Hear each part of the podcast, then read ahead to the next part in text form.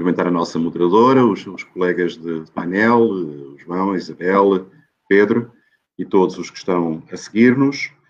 Eh, eu sou, em geral, como orador, um corredor eh, entre o meio fundo e a maratona e, portanto, tenho dificuldade em encaixar-me nestes sprints curtos e, por uma questão de autodisciplina, fiz uma coisa que raras vezes faço, que é escrever um texto, para garantir que não vos, que não vos maço até ser expulso pela moderadora no uso dos seus poderes legítimos. Portanto, aqui vai. Segundo um estudo recente da socióloga Ginny Dougherty, eh, em 2019, para uma população mundial de 7,71 bilhões de habitantes do planeta, havia 4,4 bilhões de utilizadores da internet. Cerca de 57% dessa população, verificando-se um crescimento de 9% deste número por comparação com o de 2018. Os utilizadores das redes sociais, por sua vez, eram cerca de 3,48 bilhões, ou seja, pouco menos de metade do índice da população. Por sua vez, o site Broadband Sheet Net indica-nos que o tempo de utilização média diária da internet tem vindo a crescer de forma exponencial nos últimos anos. Em 2013 era de 90 minutos por dia. Em 2016 já de 126 minutos em 2019 de 153 minutos diários, representa quase 70% de subida em apenas seis anos. Como suporte deste consumo crescente de informação é, evidentemente, a escrita e, por conseguinte, também a leitura, dir-se-ia que estamos perante uma demonstração evidente daquele que é o tema do nosso colóquio, a omnipresença da leitura. Estaríamos, assim, de facto, todos a ler cada vez mais ano após ano. Estes dados globais podem, contudo, ser enganadores. Desde logo porque o estudo de Jane Dougherty nos revela que deste uso maciço da internet em 2018, 52,2% era feito por telemóvel, um crescimento de cerca de 2% em relação ao ano anterior, e que tudo indica que esta tendência continua a acentuar-se a um ritmo cada vez mais acelerado nos próximos anos. Esta taxa de dedicação à leitura, aparentemente tão reconfortante nos totais absolutos, é, pois, feita de forma maioritária no pequeno ecrã de um dispositivo portátil, com todas as condicionantes que isso implica em termos da extensão e da própria natureza essencial do texto assim acessado. Vale a pena referir, além disso, que 58%, 58% dos acessos à internet nos telemóveis se fazem hoje através de comandos de voz, como os da sedutora Alexa, do iPhone, que se tornou na parceira íntima mais estável da vida de milhões de corações solitários, um pouco por todo o mundo, dispensando o recurso que era a escrita, que era a leitura, como veículos de comunicação. Mas mesmo que não tomemos em consideração esta tendência galopante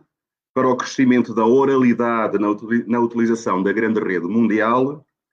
a própria natureza da comunicação escrita na net tem características específicas que balizam de forma incontornável este processo. Das redes sociais, aquela que tradicionalmente permitia textos um pouco mais extensos, o Facebook, tem vindo a sofrer uma queda acentuada de utentes em favor do Twitter, cujas mensagens começaram por ter um limite de 140 caracteres, só recentemente alargado, por um inesperado surto de liberalidade literária, para o dobro, 280 caracteres, ou seja, qualquer coisa como 40 a 50 palavras, ou mais umas tantas se o redator tiver a preocupação de optar preferencialmente pelos monossílabos. O impacto destas limitações nas estratégias de escrita são evidentes. A proliferação das abreviaturas, que instauraram na prática um verdadeiro código iniciático de leitura, a simplificação da sintaxe sobre a forma de frases telegráficas que encadeiam palavras-chave nuas, muitas vezes sem interligação de formas verbais e desprovidas de qualquer qualificativo que as densifique ou matize, uh, ou a simples substituição da palavra escrita por pictogramas standardizados, chamados emojis, capazes de sugerir um catálogo estereotipado de emoções básicas de fácil identificação. Em termos de funcionalidade imediata, o sistema cumpre, por certo, o propósito mais elementar da comunicação, transmite com eficácia os registros básicos da relação interpessoal: o amor e o ódio, o desejo e a rejeição, a filiação tribal e o medo da diferença. mas é inegável que o faz, por assim dizer, em baixa resolução,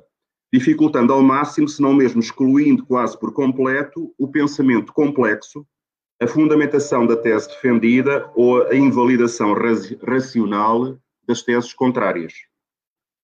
A comunicação pelas redes sociais tende a encorajar as afirmações peremptórias, as certezas absolutas, as fidelidades acríticas, as empatias e antipatias primárias, a exclusão efetiva do diálogo, da troca de ideias, da tolerância pelo pensamento divergente.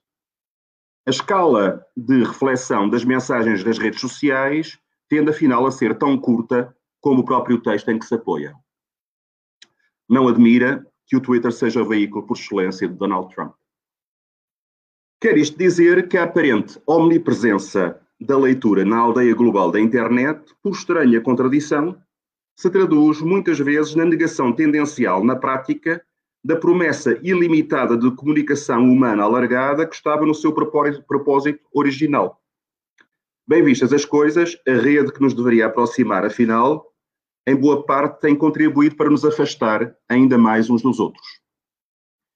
É evidente que a internet comporta, em contrapartida, um potencial extraordinário de acesso à informação, de partilha de conhecimento e de viabilização do debate de ideias a uma escala planetária inimaginável até finais do século XX.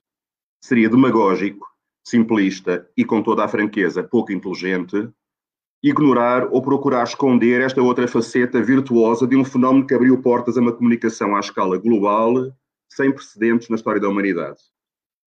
Se me é permitido um testemunho pessoal, todos os dias dou graças a Deus por ter à minha disposição no ecrã do meu computador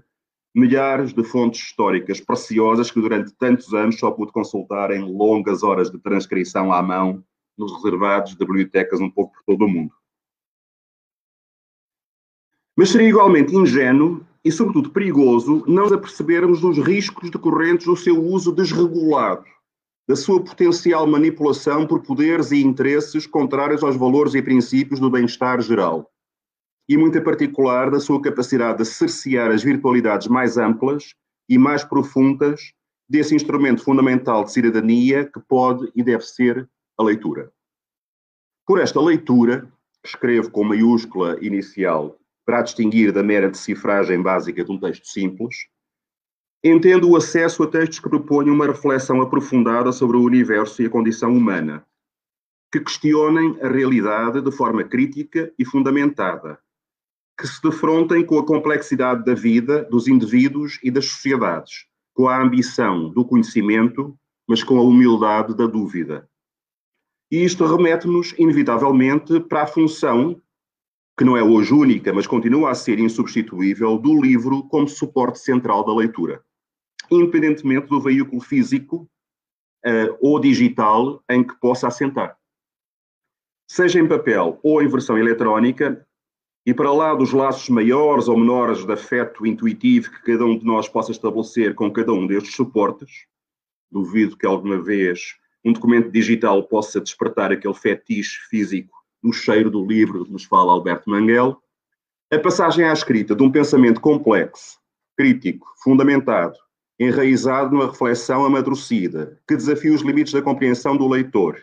e abre novos horizontes de vivências e de percepções do mundo e da vida,